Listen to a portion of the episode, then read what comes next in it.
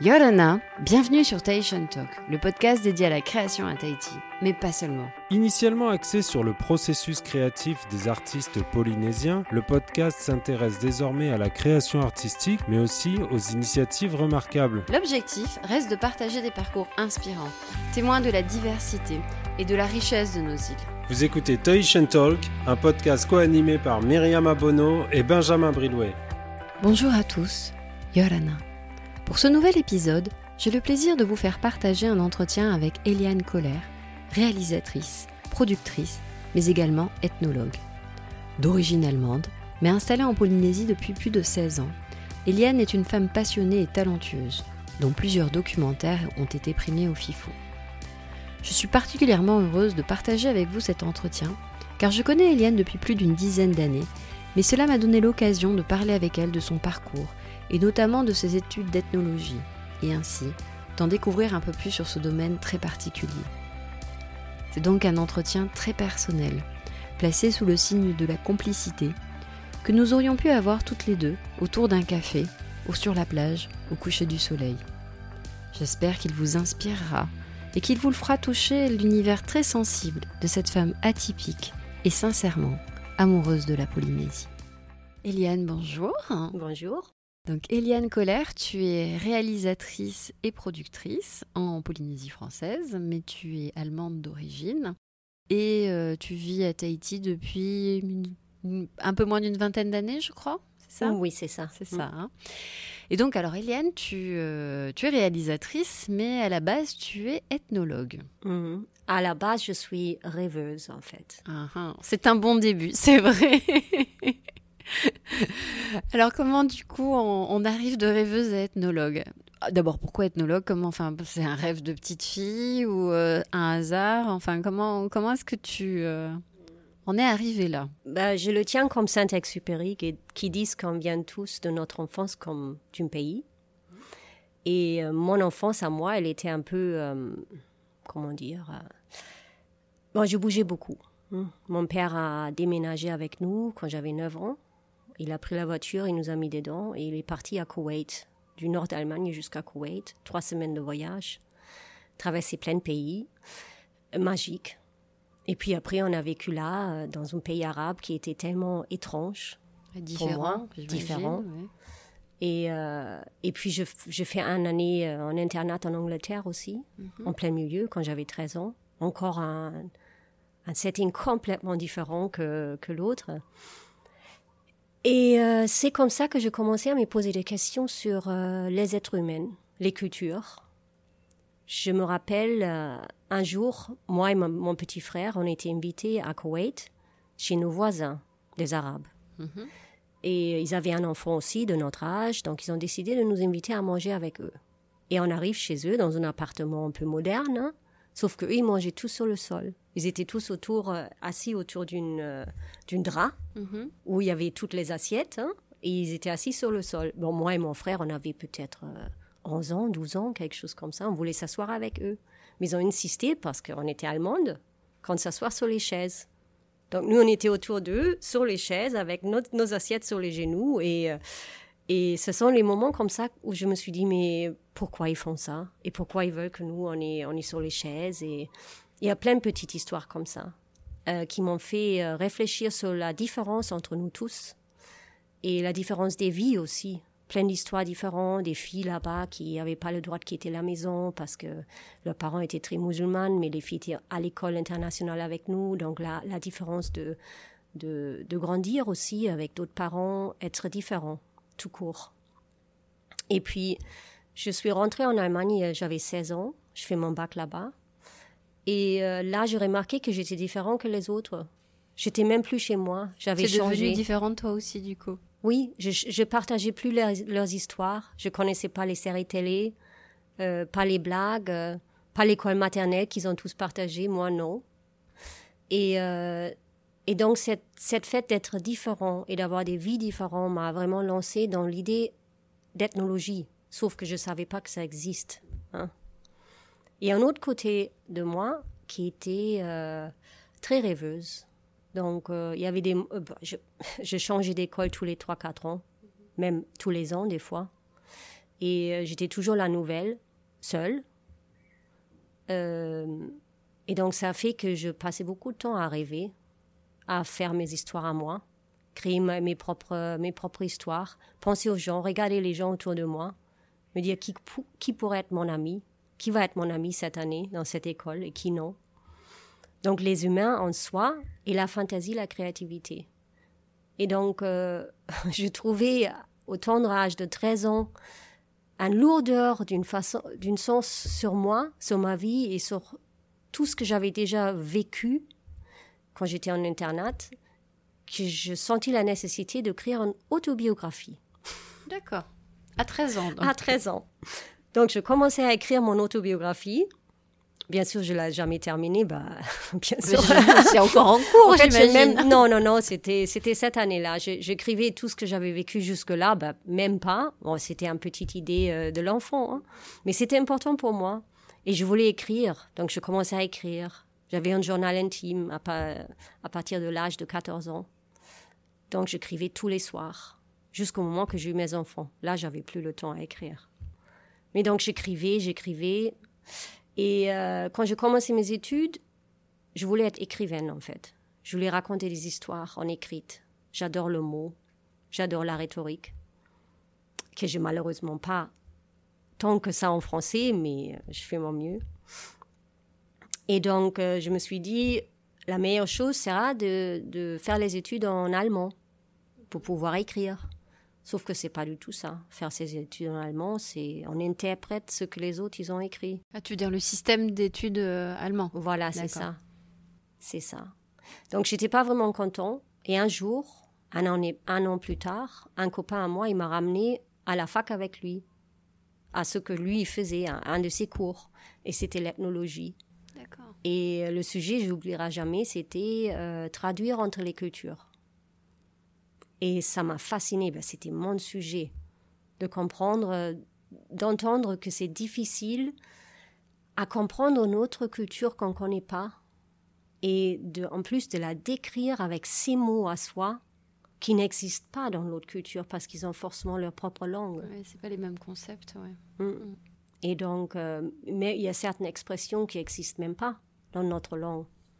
Euh, ou dans l'autre langue aussi. Donc c'est très, très, très difficile à traduire en tant qu'ethnologue euh, une autre culture sans mettre ta propre vision, ta propre vision des choses euh, sur le sujet.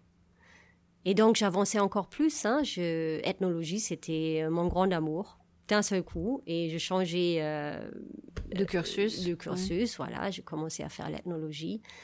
Et au bout de deux ans, j'ai entendu parler de d'un jeune euh, groupe d'ethnologues qui ont décidé à faire comme master un film documentaire. Ah. Donc au lieu de l'écrire, leur étude, euh, de le filmer. Parce que le fait que les ethnologues, ils utilisent toujours euh, des moyennes comme par exemple, ben, toujours l'écrit, bien mhm. sûr, hein, mhm. quand ils font leurs analyses, hein, les, les, recherches, hein, ou le photo. C'est présent depuis très très longtemps. Et puis le film aussi, il a commencé très tôt. Pour documenter les, recherches. Voilà, aux années 20. Hum. Ça a commencé aux années 20 du dernier siècle, 20-30. Hein. Mais c'était rare, c'était très cher et il n'y avait pas tout le monde qui pouvait le faire. Donc c'est un concept qui existe dans l'ethnologie, le film, représenter les gens par l'image en soi. Mais dans l'ethnologie, c'est euh, ça fait partie. Une chose qui fait partie des, des études d'ethnologie, c'est c'est la hum, c'est traiter la façon dans laquelle tu filmes les gens. Parce qu'il faut que tu restes dans une... Là, on est, on est à nouveau euh, euh, dans la traduction entre les cultures. Oui, donc il ne faut pas que tu t'impliques trop pour qu'eux restent, euh, entre guillemets, naturels, c'est ça C'est ce que tu veux dire? C'est ça. Mhm. Sauf le problème dès que tu, tu arrives quelque part... Et que tu allumes la caméra. Tout est... Bah, déjà, toi, sans caméra. Oui, bien sûr. J'avais un professeur à l'université qui a fait, qui était un des dernières, qui a fait une vraie recherche avec un peuple qui avait jamais vu un homme blanc. Mhm aux années 60. Et euh, j'ai eu la chance de l'avoir encore avant qu'il est parti euh, à la retraite. Et il nous a raconté, et ça lui a pris, c'était à Papua-New-Guinée, ça lui a pris euh, trois mois d'avancer jusque cette tribu-là. Mhm. Donc, il a commencé dans une tribu qui connaissait les Blancs, où il était introduit par quelqu'un. Il est resté là-bas quelques semaines jusqu'au moment qu'ils avaient assez confiance en lui, que quelqu'un lui amène plus profond dans le jungle, au prochain tribu, et qu'il est resté là-bas quelques, quelques semaines. Et pareil, et ça lui a pris trois mois en total à arriver aux tribus qui n'avaient jamais vu un blanc. Et là, elle a dit, il était toute fière de lui, ça lui a pris trois mois, enfin, il était là. À l'époque, dans l'ethnologie, tu partais pour deux ans. Et tu n'avais pas le droit d'être en contact avec ton pays natal. L'idée, mhm. c'était que tu fasses un culture complètement. Euh. Complètement. Et tu t'intègres à fond, 100% dans la culture où tu es. Donc, il arrive tout content. Il a dit le lendemain matin, il était là avec euh, ses notes hein, pour euh, écrire. Il arrive chez les gens. Et dès qu'il arrivait, ils s'arrêtaient, ils arrêtaient avec tout. Ils lui regardaient. Et euh, c'est là où ils se sont rendus compte qu'en fait, c'était lui l'objet d'étude et pas à l'inverse. Ils pouvaient rien faire. Il fallait attendre euh, quelques mois. Que eux s'habituent euh, voilà. le voir, d'accord. Voilà, c'est ça. Et, et, donc, encore une caméra, imagine. Et, et la caméra, la, la problématique avec la caméra, c'est les gens, ils ont tendance à croire ce qu'ils voient. Mais dès que tu poses la caméra, tu prends déjà une décision. Qu'est-ce que je filme? Est-ce que je filme le bagarre là à droite ou est-ce que je filme euh, le couple qui se fait des bisous à gauche? Oui, qu'est-ce que tu décides de montrer? Voilà, mmh. c'est mmh. ça. Donc ça, c'est déjà une décision que tu prends euh, par rapport à la réalité sur place. Et en plus, après, tu fais le montage. Donc, où est-ce que je sors? À quel moment je sors de la situation? Je sors avant que le mec a, sauvé, euh, a sauvé l'enfant, ou je, ou je, montre comment il sauve l'enfant, par exemple. Donc, c'est un grand pouvoir et une responsabilité euh, qu'on a dans les mains en tant qu'ethnologue, hein, surtout dans le film, à décider euh, comment je peux faire en sorte que la réalité que je montre s'approche au maximum à une réalité donnée sur place. Et donc, il y avait des écoles différentes, euh, carrément des écoles différentes dans l'ethnologie. tu veux dire avec des états d'esprit différents par école, des philosophies, c'est ça? Voilà, il y mhm. avait un Français très, très connu, Jean Rouche, mhm. hein, qui a fait le Ciné Vérité. D'accord. Et euh, selon Jean Rouche, euh, par exemple, il fallait que le spectateur il se rende compte qu'il y a une équipe de tournage, qu'il n'oublie jamais, qui, qui, ce qu'il voit, c'est une interprétation de la réalité. Donc, euh, il fallait qu'on voit la caméra de temps en temps, dans un miroir, dans l'eau, qu'on voit le, micro, quelque chose que, que ça apparaît euh, dans le film. qu'on se rende compte qu'il y a, y, a, y, a, y a, du matériel derrière, quoi. Voilà, c'est ça. Ou euh, il y, y, avait un couple des Australiens, très connus aussi à l'époque, qui ont établi une méthodologie où ils ont dit le caméra, elle n'a jamais le droit de quitter l'épaule. Parce qu'en fait, il faut qu'on voit les choses dans la façon qu'on la verra. Au niveau du regard Normalement, voilà, parce qu'on n'a jamais les yeux sur le sol. On ne les a pas dans le ciel. Donc l'idée, c'est vraiment qu'on reste à l'épaule euh, comme quelqu'un qui marche à travers euh, un village et qui voit juste ça et pas, pas des choses euh, qu'on ne voit pas si on se, on se s'allonge pas sur le sol, par exemple. Donc ça, c'est un... toutes ces écoles du film ethnographique on fait qu'aujourd'hui, on, est très très prudent avec, euh, avec ce qu'on fait, euh, quand on fait un film ethnographique, documentaire. Mais le problème est souvent que personne ne veut le voir. c'est pas assez sensationnel, c'est ça que tu veux dire? C'est ça. Si on reste vraiment dans les études, euh, on peut passer un film de trois heures, comment on fait de la poterie en Mexique, pour passer, euh, pour vraiment comprendre euh, étape par étape comment, euh, comment la poterie en Mexique était faite à l'époque. Mais ça ne correspond pas aux normes qu'on a aujourd'hui, l'habitude de regarder des gens d'aujourd'hui.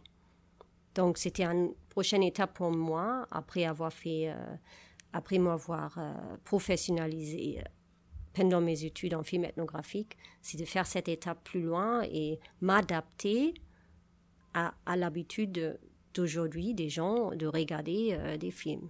La vitesse, euh, un peu la surface aussi, tu peux pas rester purement euh, dans le film scientifique comme ça. Donc en fait, tu es venu à la réalisation, mais vraiment avec une, un regard d'ethnologue et une envie de bah, de partager cet univers et cette réflexion. Je veux dire, c'est pas tu as fait des études d'ethnologue et puis ensuite tu as fait par exemple des études de cinéma ou de réalisation. C'est vraiment tu as poursuivi dans cette dans cette vision parce que en t'écoutant, je me dis, alors bon, je ne sais pas comment sont faites les études de cinéma ou euh, de réalisation, mais j'imagine qu'ils n'ont pas forcément toute cette, euh, cette réflexion préalable euh, avant de filmer. Non, je pense qu'ils sont beaucoup plus, ils vont beaucoup plus vers le journalisme et la technique. Mm-hmm. Des choses que moi, je n'ai pas forcément tout appris parce que je fais film ethnographique, hein, c'est pas la même chose. Donc oui, c'est c'est il y a un fort euh, fort côté influence, euh, influence, ethnographique euh, dans mes dans ma formation. D'accord. Et donc tes premiers films sont des films d'école. Alors? Oui, oui. Mon premier film, j'ai fait effectivement pour l'université à l'époque, pour mon master. Et ensuite, donc, quand tu sors de l'université, tu te dis, je vais continuer dans cette voie ou, enfin, je te pose cette question parce que je ne sais pas si c'est une voie qui est naturelle ou si c'est évident, tu vois, si dès que tu sors de, tes études, euh, ben, tu te dis je vais continuer à faire des films, c'est normal, ou s'il y a une période de doute et que tu te dis mais euh, comment je vais faire, enfin c'est parce que c'est compliqué de faire un film au-delà de l'aspect technique. Mmh. Non, pour moi c'était ma grande passion, vraiment, mmh. Absolument. Je savais que je veux faire ça et que ça. C'était euh, jusqu'à aujourd'hui en fait. Chaque chaque fois quand je fais un nouveau film, je je me pose les questions sur les gens qui j'ai en face de moi. Qu'est-ce que je vais raconter de leur vie? Quel genre de questions je leur poserai? Pourquoi je prends cette partie de leur réalité et quelle est leur réalité? Et comment je peux savoir quelle réalité ils ont? Je viens avec mes, euh, mes idées euh, préconçues et euh, je ne les connais pas du tout. Je ne connais pas forcément leur culture. Là, il y a deux mois, j'étais en tournage aux Marquises et je parlais avec plein de gens qui, vivent là-bas, des Marquisiens, et, leur, et, et leurs activités, leur vie. Et chaque fois, je me posais la même question. Qu'est-ce que je vais leur poser comme question? Et comment je peux... Et des fois, les gens, ils te regardent et en même temps, je me, je me dis, mais qu'est-ce qui me donne le droit? Et pourquoi ils font ça? Pourquoi ils sont prêts à, à me répondre à, sur leur vie? À partager quelque chose d'intime, quoi. Oui. Mm. Oui, chaque fois, je me pose la même question. Et, euh, et c'est surprenant. C'est euh, parce qu'avec chaque être humain, c'est différent. Il y a des gens qui, euh, qui te dévoilent leur histoire, qui, sont des découvertes magiques. Et il y a d'autres où tu, réalises, j'arrive pas à atteindre cette personne. J'arrive pas à trouver les bons mots, euh, les bonnes questions. Euh. Donc, euh, chaque fois, c'est une rencontre très, très humaine et, et très remerciante. Et ça te donne envie de recommencer. Et donc, ce premier film, alors? C'était sur quoi Je veux dire, hors, hors école. Le premier sujet, tu sors de, de l'école et tu te dis, je vais, je vais continuer. Et donc, du coup, j'imagine qu'il faut un, un, sujet inspirant. Ah, ben ce film-là, il était... bon comme, comme les histoires de la vie. Hein. Euh, je fais une petite euh, formation après l'université pour créer ma propre euh, société. Mm-hmm. Et on était, c'était comme un espèce de bootcamp pour des jeunes gens créatifs. Voilà, qui, on était 40, on partageait un grand bureau. Et j'ai rencontré une femme là-bas qui voulait se lancer dans le film aussi mais qui venait plutôt, elle était à la base infographiste, donc elle, ne connaissait pas trop comment faire et, et on a beaucoup, euh, euh, on a fait beaucoup ensemble. Et il se trouve que elle, elle, euh, elle avait rencontré quelqu'un, elle était tombée amoureuse de quelqu'un, et c'était un monsieur très très aisé, un artiste, qui, euh, un musicien en fait, qui avait fait euh, faire un, pièce de musique de 74 minutes avec des musiciens internationaux pas connus qu'il a invité à son studio de son pour faire cette grande pièce euh, qu'il a, qu'il a appelée Element. Et, et, il a eu l'idée de faire faire quatre films sur cette pièce de musique. Comme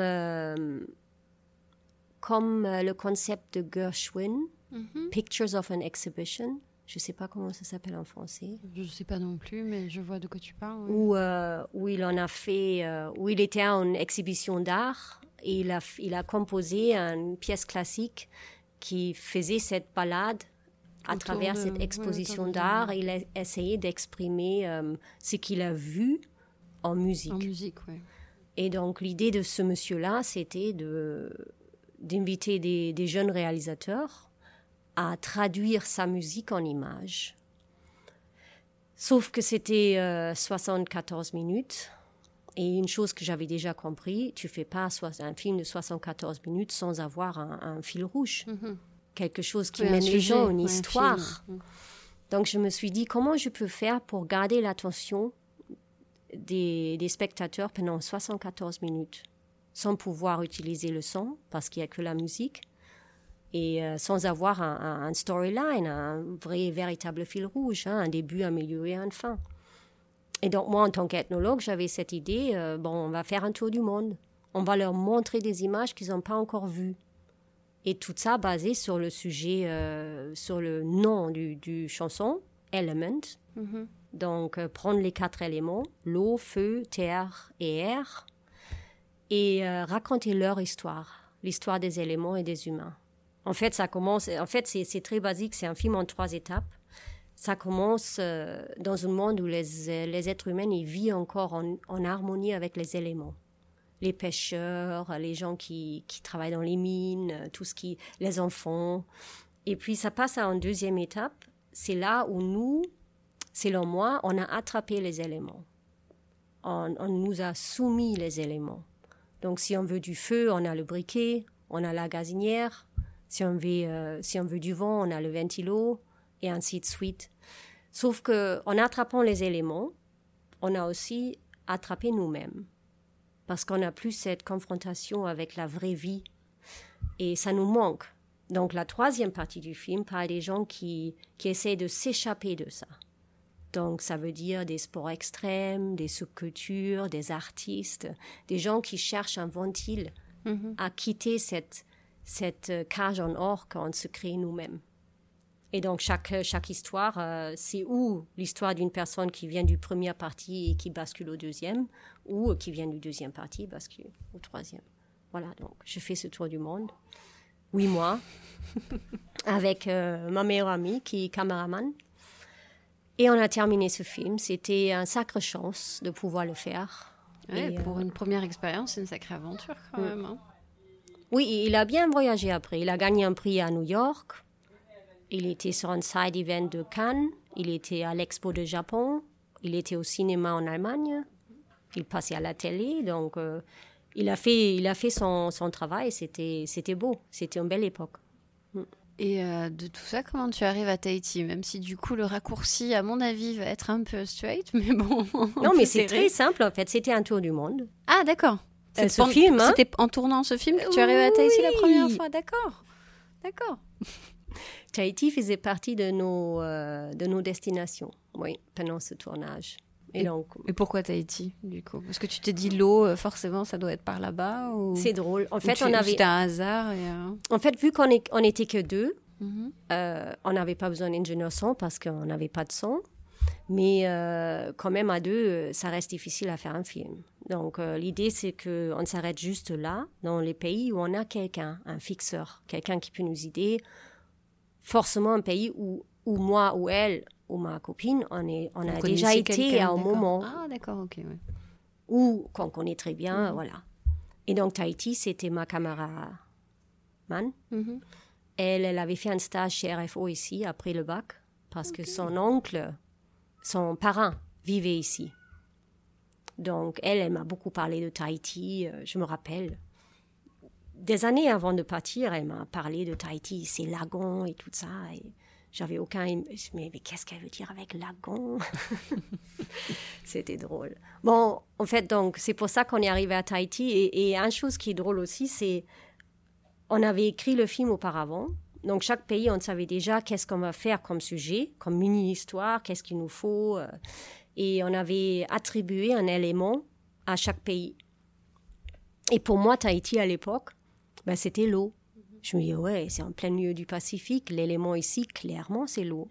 Sauf qu'à Tahiti, c'est le seul pays de 11 pays où ça n'a pas du tout marché. rien n'a marché ici. Rien n'a marché. Je crois que l'île voulait pas qu'on fasse cette histoire sur l'eau. On est tombé sur une autre histoire qui n'était pas du tout l'histoire prévue. Et devine qu'est-ce que c'était? Euh, La Terre Ouais, exactement. On est tombé sur une histoire de conflit de terre entre le gouvernement ici et un, euh, prince de Punavia, euh, prince Tawa, je crois, c'était ça à l'époque, avec sa fille qui venait de l'Europe, un avocat qui pas du tout le, genre d'histoire qu'on a fait pour les autres pays, mais Tahiti était déjà à l'époque, c'était spécial. Et maintenant, au bout de 16 ans, je peux dire que oui, euh, l'élément ici n'est pas l'eau, hein. c'est la terre, oui, forcément. Il n'y en a pas beaucoup. oui, c'est intéressant. Mm.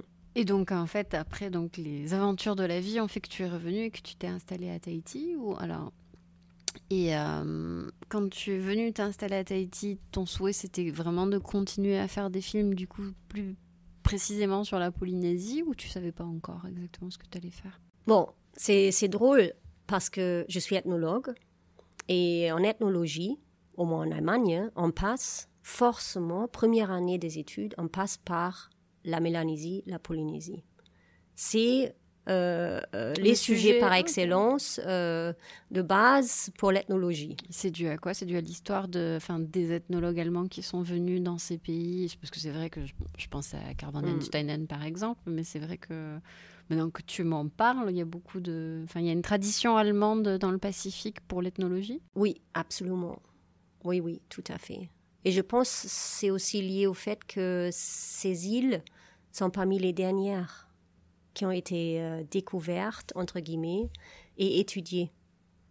Donc, c'est, euh, il y avait à, une époque où... Il y avait encore un champ de recherche possible, c'est voilà. ça Comme toujours aujourd'hui, hein, la culture, euh, comme on dit, entre guillemets, préhistorique, donc avant l'écrite, elle, date, elle date il y a 250 ans. C'est rien. C'est une énorme chance pour chaque ethnologue de pouvoir faire ses recherches ici ou sur un autre au Pacifique, c'est énorme, c'est extraordinaire. Mais moi, à l'époque, quand je commençais à, faire l'ethnologie, ben, le Pacifique, ça m'intéressait pas trop. Comme je disais, je venais d'Arabie, j'étais grandi en Arabie et euh, je vivais dans une grande ville, à Hambourg. Et la chose qui m'a passionné le plus, c'est les cultures qui se forment dans une grande ville, dans une métropole, les subcultures, les countercultures. Toutes ces études, comment les gens y survivent dans, dans un espace qui en fait euh, pas très, euh, comment on dit, qui est hostile d'une sorte vraiment pour la vie. Anonyme, hostile, comment les gens ils font que ils se créent leur propre tribu dans ces méga métropoles du monde. Et c'est pour ça que j'ai fait mon master sur Sao Paulo, en Brésil aussi. C'est des choses qui m'ont passionné. Et d'un seul coup, je me retrouve à Tahiti. Ouais, là, c'est difficile pour la grande ville. Voilà. Donc, je me retrouve à Tahiti parce que j'avais rencontré le père de mes enfants ici euh, sur cette voyage. Hein. Et donc, je me suis retrouvée ici enceinte, pieds nus. Et euh, ma carrière arrêtée net. je ne parlais pas français. Et puis, dans la culture polynésienne, qui est passionnante, mais euh, que j'avais laissé derrière moi au bout d'un an d'études. voilà, je suis passée par là et je continuais. Et donc, ça m'a pris un moment à déjà apprendre le français. Et euh, petit à petit, je me suis euh, vraiment fascinée euh, par la culture polynésienne. la première chose qui m'a, quand j'ai accouché mon, mon, premier, mon fils ici à Tahiti, ben, j'ai témoigné une femme ou en fait une femme avec une métropolitaine. Donc j'ai vu les deux femmes. Il y avait la polynésienne qui qui respirait, qui, était, qui avait ses contractions, et la, la métropolitaine qui tenait sa main, qui parlait avec elle et qui était là pour accoucher le bébé avec elle. Et euh, quand j'ai vu ça, ça m'a, ça m'a complètement émuée. Que ça existe ici, ce genre de euh, coutume, euh, qu'on ne connaît pas du tout en Europe. En fait, j'ai une copine, euh, quand j'avais 15-16 ans, j'avais une copine qui était adoptée.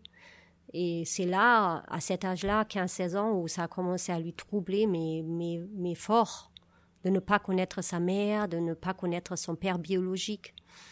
Et, euh, et donc, quand j'ai vu ça ici, euh, je me suis dit, ben, c'est la solution, c'est génial.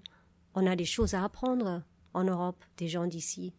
Et donc, c'est donc devenu mon sujet de mon premier film que je fais ici. Et le plus que, le plus que je suis ici et le plus que je, filme ici, le plus je me rends compte que mais, euh, la culture ici, elle est, elle est riche. Elle est riche. Il y a des milliers de choses à raconter, à voir, à montrer. C'est extraordinaire.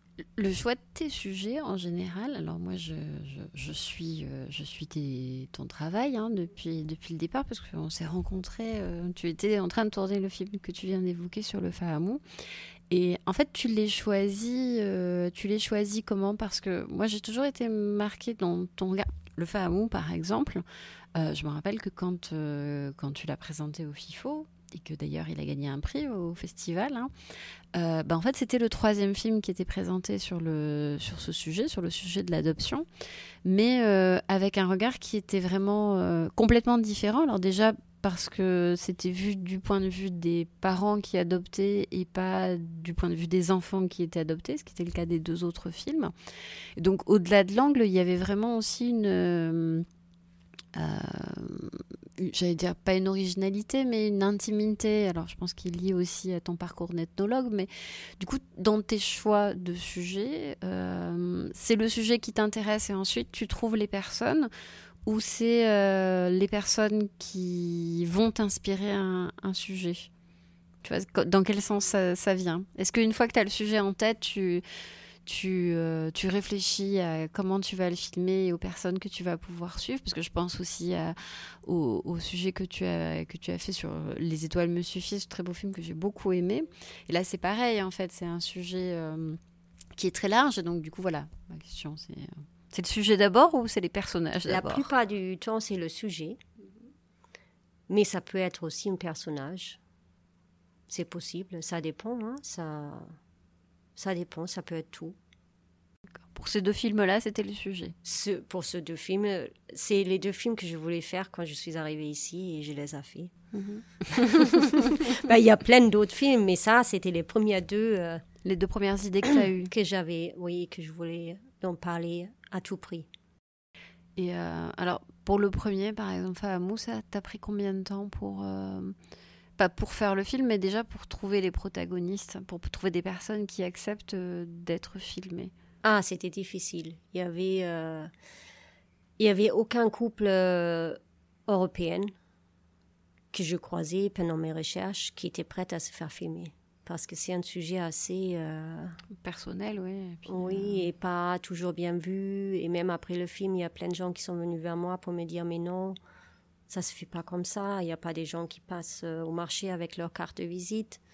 Et je dis, ben oui, euh, j'en ai suivi plusieurs qui l'ont fait. Ils n'ont pas voulu que je les filme, mais euh, pendant mes recherches, je croisais 20, 30, 40 personnes qui faisaient ça.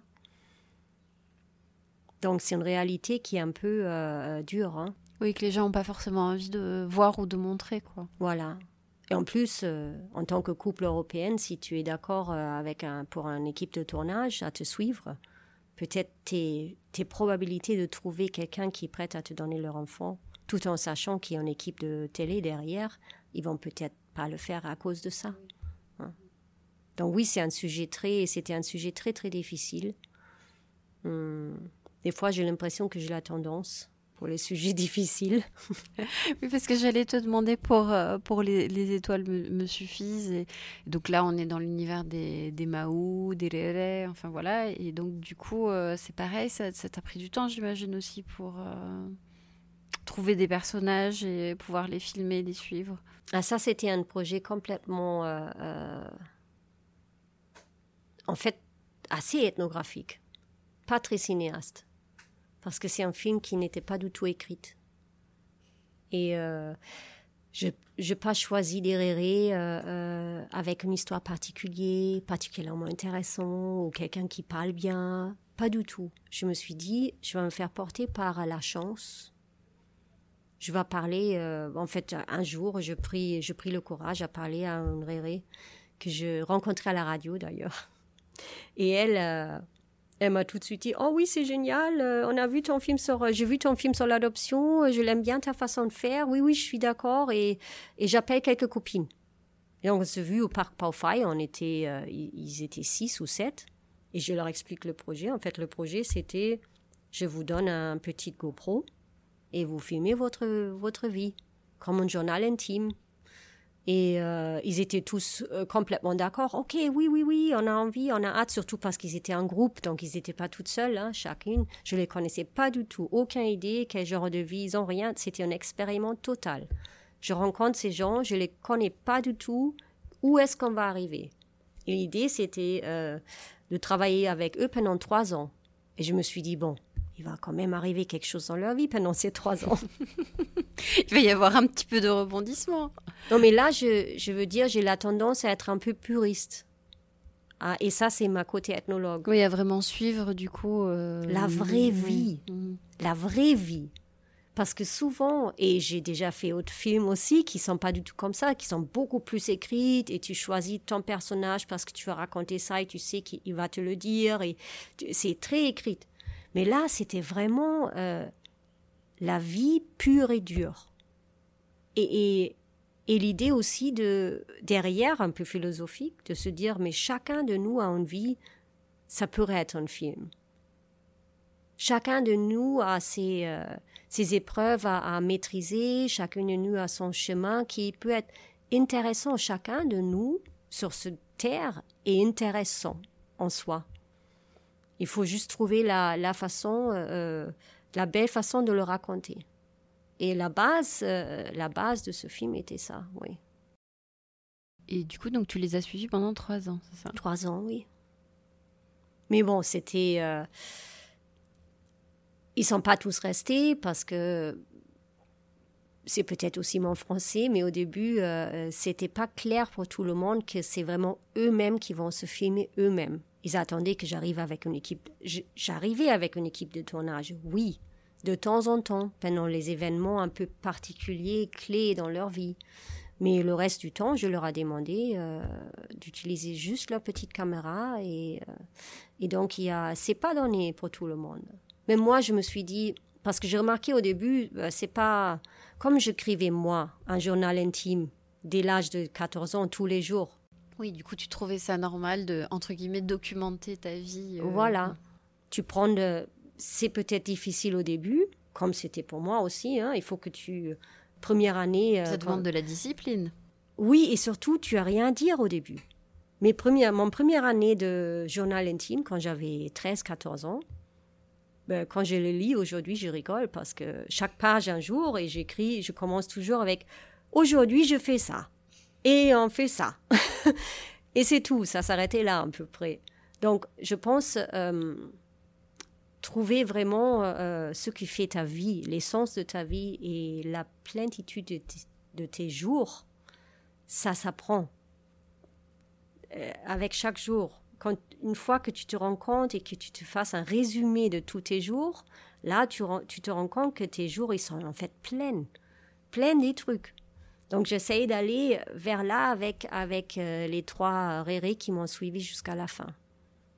Mais euh, c'était difficile, c'était du travail. Et aussi après, hein, le tournage, euh, le montage.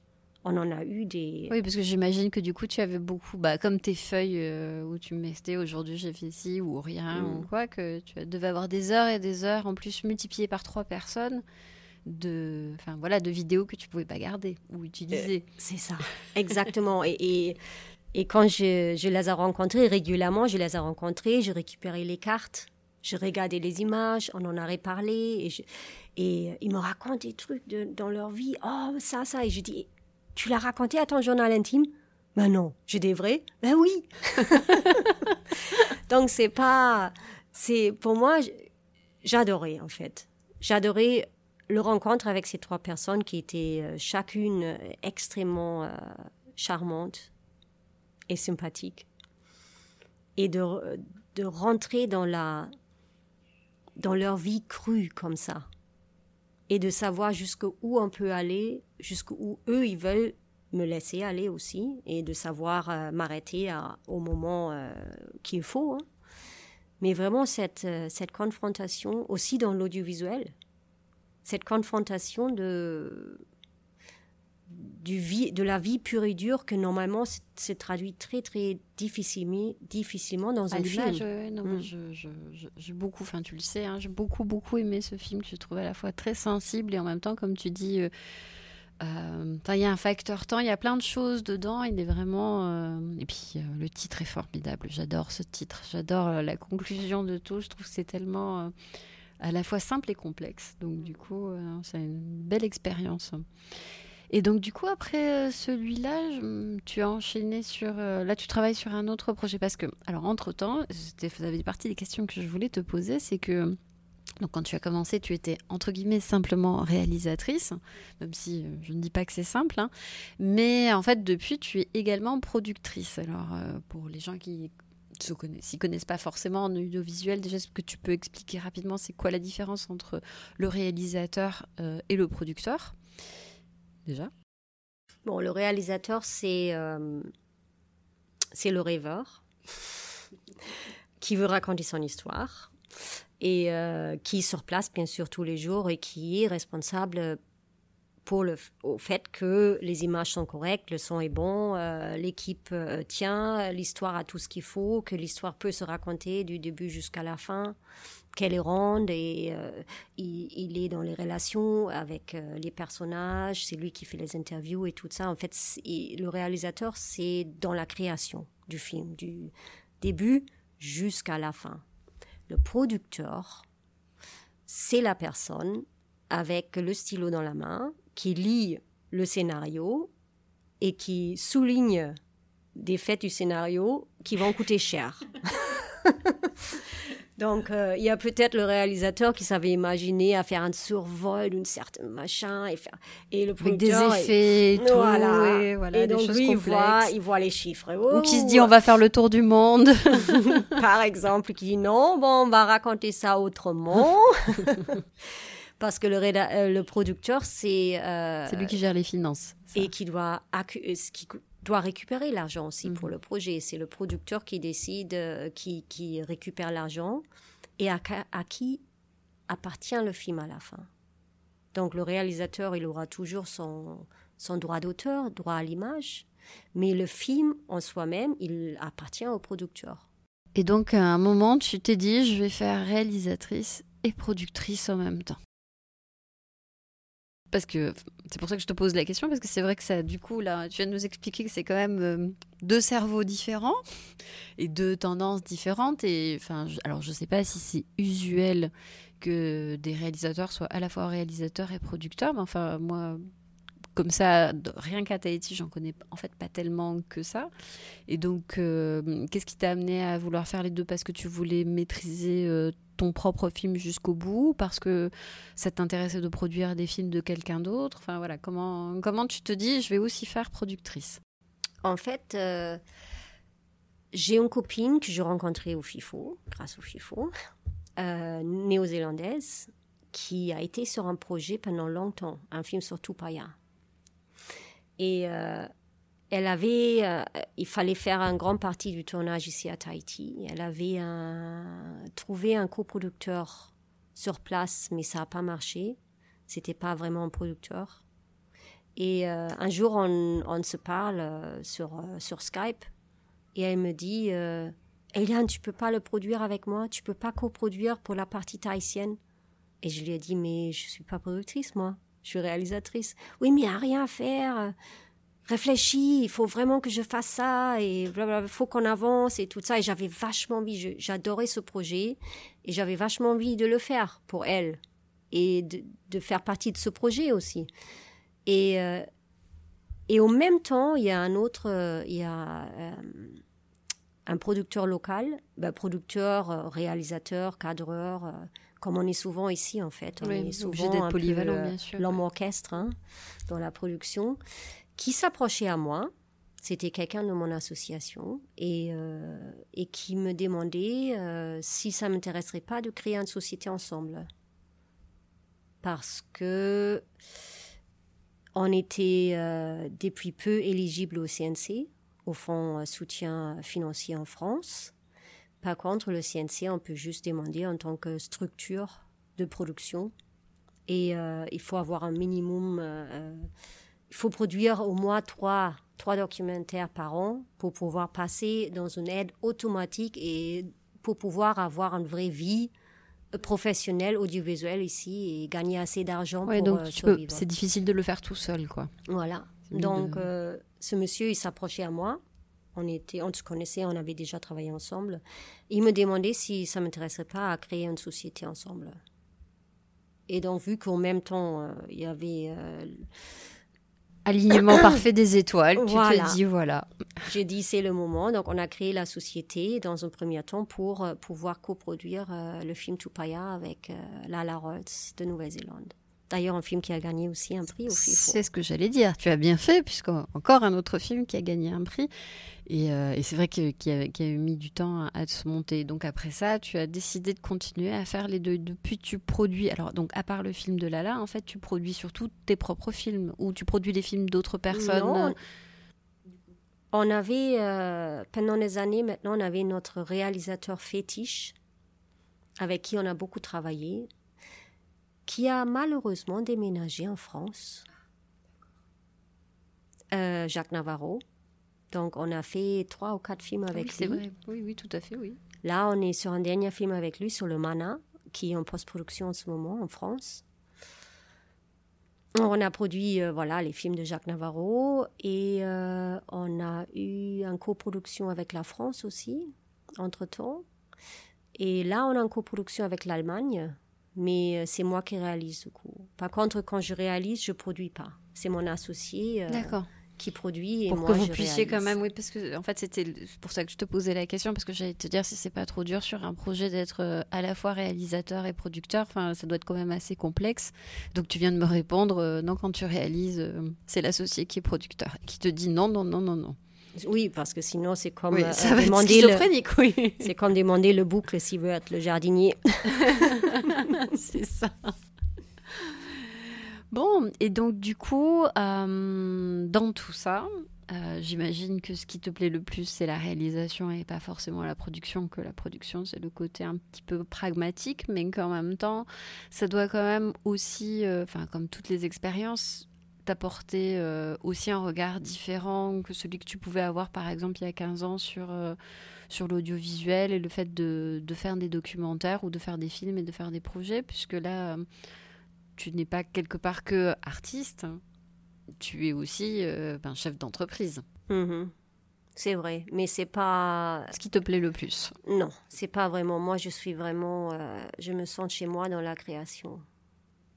Dans la création, dans l'écriture et être sur le champ, être dehors à la rencontre des gens. Alors ça, justement, c'est aussi un point euh, qui, enfin moi que je trouve intéressant hein, dans la réalisation, c'est que il y a un côté à la fois, c'est un, une activité qui est en même temps très solitaire quelque part, parce que tu parlais tout à l'heure de l'écriture, et j'imagine que tu vois pour tout ce qui est montage, euh, des choix donc, que tu évoquais, on est à la fois très seul, et en même temps, c'est une activité qui, par essence, doit être aussi très sociable, parce qu'il faut que tu ailles à la rencontre des autres, faut que tu poses des questions, faut que tu sois curieux. Et du coup, euh, toi, tu le vis, euh, tu vis comment euh, les périodes Enfin, ce que tu préfères, c'est quand tu es toute seule avec ton stylo quand tu es dehors euh, à essayer de poser des questions aux gens qui, des fois, n'ont pas envie de te répondre Ou des fois, ont très envie de te répondre et te- t'en disent trop, peut-être En fait, moi, j'adore, euh, j'adore travailler en équipe et d'être créatif en équipe. Euh, moi, je suis une réalisatrice qui est très, des fois même trop, confiant. J'aime bien, je vois que chacun a sa part dans la création. Donc, par exemple, le cadreur, euh, je ne vais pas lui dire euh, euh, qu'est-ce qu'il faut faire exactement. Je lui, j'essaie de partager avec lui ma pensée, ma lecture des choses et voir comment lui, il, euh, il s'adapte, il trouve sa propre, euh, sa propre moyenne à exprimer ça à travers ses images à lui. Donc, il y a des réalisateurs qui, qui savent exactement qu'est-ce oui. qu'ils veulent. hein. C'est comme presque ils ont, comme s'ils auront un storyboard avant dans le documentaire. hein. Et le caméraman, il est juste là pour euh, trouver les bons filtres et euh, la bonne lumière. hein. Mais pour moi, c'est différent. Pour moi, c'est vraiment un travail d'équipe de créatif. Donc l'ingénieur de son, caméraman, même le monteur, il a sa part dans la création aussi. Oui, tu laisses le monteur. euh, Alors, déjà, j'allais te demander par rapport au cadreur, mais j'imagine que c'est pareil pour le monteur. Du coup, tu travailles souvent avec les mêmes personnes, j'imagine. Hum, Ou pas oui et non, ça dépend. On n'en a pas, on n'en est pas très très nombreux ici. Mhm. Donc forcément oui. Mais euh, ça veut aussi dire que les gens ne sont pas forcément toujours disponibles. Par exemple, pour euh, le film sur euh, les rérés, Les étoiles me suffisent, euh, comme le tournage a duré trois ans, et chaque fois qu'il il y avait un événement spécial avec les rérés, il fallait qu'on y, qu'on y soit pour filmer, ben, il y avait toujours un autre cadreur, presque, parce que l'autre, il n'était pas disponible. Mhm. Je pense que j'avais euh, en total trois ou quatre cadreurs différents sur ce film. C'est difficile. C'est euh, pour l'étalonnage après, c'est un peu difficile et pour le style et tout ça. Mais bon, ça faisait partie du projet. Oui, aussi. C'est vrai Mm. qu'il y a un, un petit peu de tout comme, euh, comme style de caméra euh, dans le film. Et, euh, alors je, et pour le montage, c'est pareil. En fait, tu sais, tu, tu, tu laisses le monteur euh, euh, te faire des propositions ou tu as déjà une idée très prédéfinie de ce que tu veux? Ça se passe comment? C'est un... J'aime bien quand ils me fassent des propositions, mais ça dépend du monteur. Oui, hein. c'est pas toujours le cas. mon- ouais. Il y a des monteurs qui sont très créatifs et il y a des monteurs qui sont juste l'extension de, de l'algorithme dans l'ordinateur. D'accord. Mm. Donc euh, voilà, comme tu disais tout à l'heure, ça dépend de travail d'équipe, du coup. C'est ça. Et donc là, je sais que tu travailles en ce moment sur un projet euh, en Allemagne, enfin avec une euh, boîte de production allemande. Et derrière, euh, c'est quoi le film qui te trotte dans la tête euh, depuis un moment que tu as envie de faire? Parce que je suis sûre que euh, tu as d'autres idées. euh, Oui, j'ai, quand j'étais aux Marquises, bon, les Marquises m'attirent, je ne sais pas pourquoi. Je me retrouve souvent aux Marquises. Et une chose qui m'attire particulièrement, c'est, c'est l'Allemande qui était là, Karl von Steinen, Mhm. qui a fait euh, ses études sur, euh, sur le patutiki. Et euh, donc l'idée, c'est de faire un, un, un docu-fiction sur lui et sur son travail qu'il a fait sur les marquises et, et pour la Polynésie. Vaste sujet, dis-moi. Hmm, faut qu'on parle. C'est très bien, c'est très bien. c'est très bien. Dernière question, Eliane. Donc maintenant, ça va faire, on va dire, on disait un petit peu moins de 20 ans euh, que tu euh, que es en Polynésie, que tu fais euh, en tant que réalisatrice et que productrice ben, des films qui, traitent de la, de la Polynésie. Tu, comment tu vois l'évolution de l'audiovisuel localement? Tu trouves que ça n'a pas changé? Tu trouves que ça s'améliore? Tu trouves Je suis sûre que tu trouves qu'il faut améliorer des choses. Pas la... Mais enfin, c'est moi j'ai une vision au travers du FIFO évidemment euh, qui est extérieure. Ne serait-ce que ben, je vois qu'il y a de plus en plus de gens qui font des films. Euh, il y a de plus en plus de réalisateurs, euh, alors soit qui sont implantés en Polynésie, mais également d'équipes de tournage qui viennent de l'extérieur. Évidemment, j'ai ma petite opinion sur ce qui se fait, mais du coup, j'aimerais bien savoir comment toi, qui, qui fait quand même des projets qui sont très personnels et qui en même temps met beaucoup de temps pour les faire. hein. Je crois que la moyenne pour, faire, pour toi, pour faire un film, c'est entre 3-4 ans. Euh, non, mais je trouve ça formidable. Hein. C'est pas une, euh, pas une critique, bien au contraire. Mais du coup, tu, portes quel regard sur euh, sur ce qui se fait en Polynésie ou sur ce que toi tu as envie de faire au milieu de tout ça?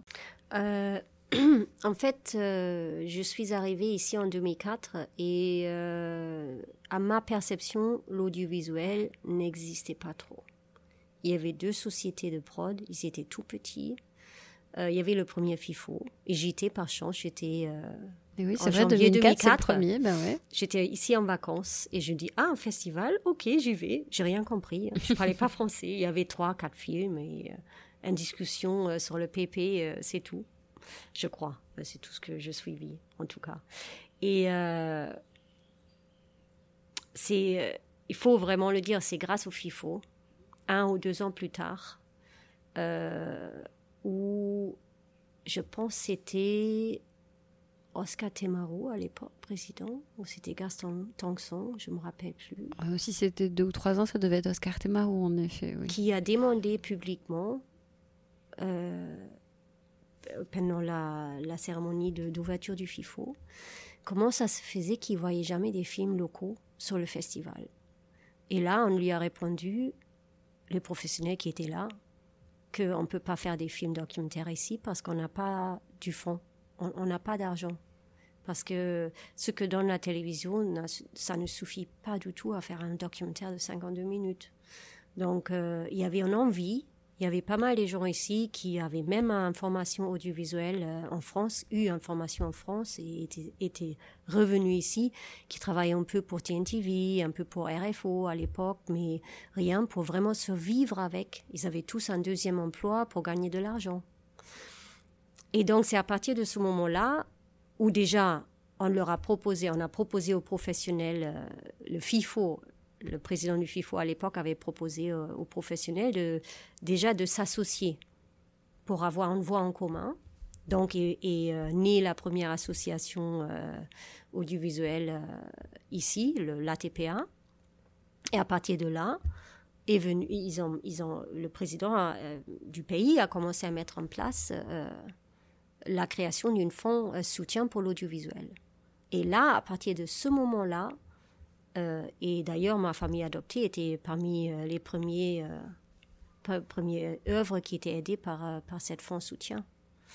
ça a lancé, ça a commencé à lancer une véritable industrie audiovisuelle. Et aujourd'hui, je pense le SCA, notre fonds soutien, existe depuis depuis 14 ou 13 ans maintenant. Oui, il me semble aussi que ça fait 14 ans, mais bon.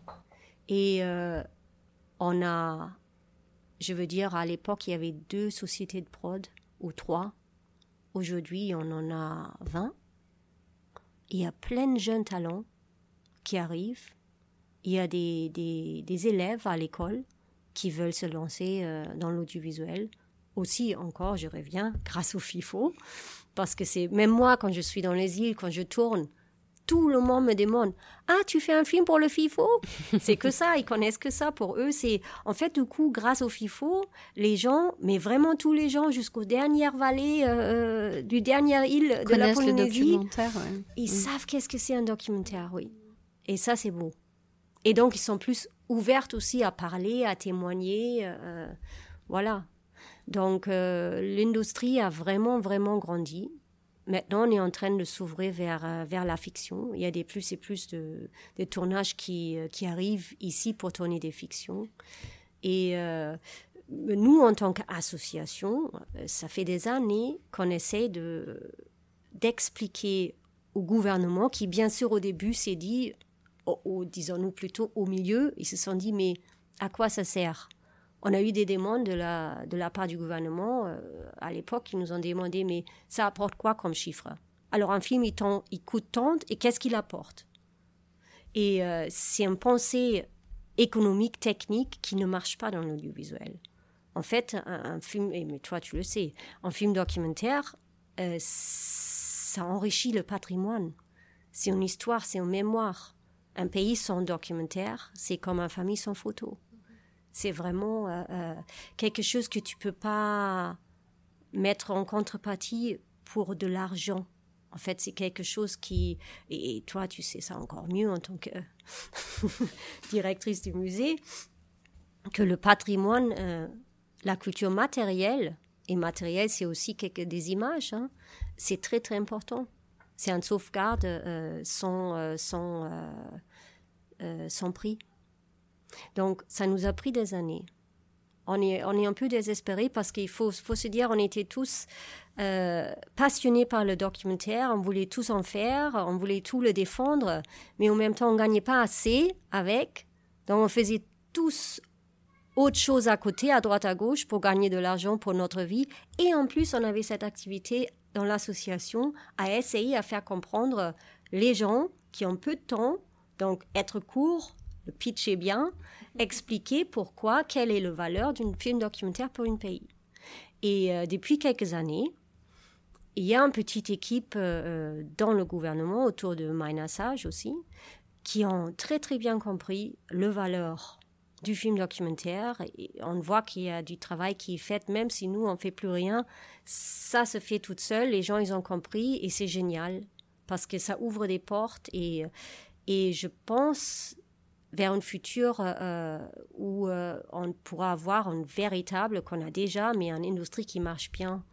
Euh, il faut encore, oui, s'améliorer un peu. Par exemple, on n'a que trois ingénieurs de son sur le territoire, voire quatre. C'est pas assez. Hein.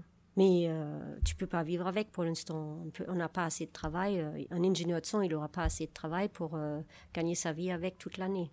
Donc, plein d'autres films et d'histoires à raconter. Ben, merci Eliane et à bientôt. Au FIFO, j'espère.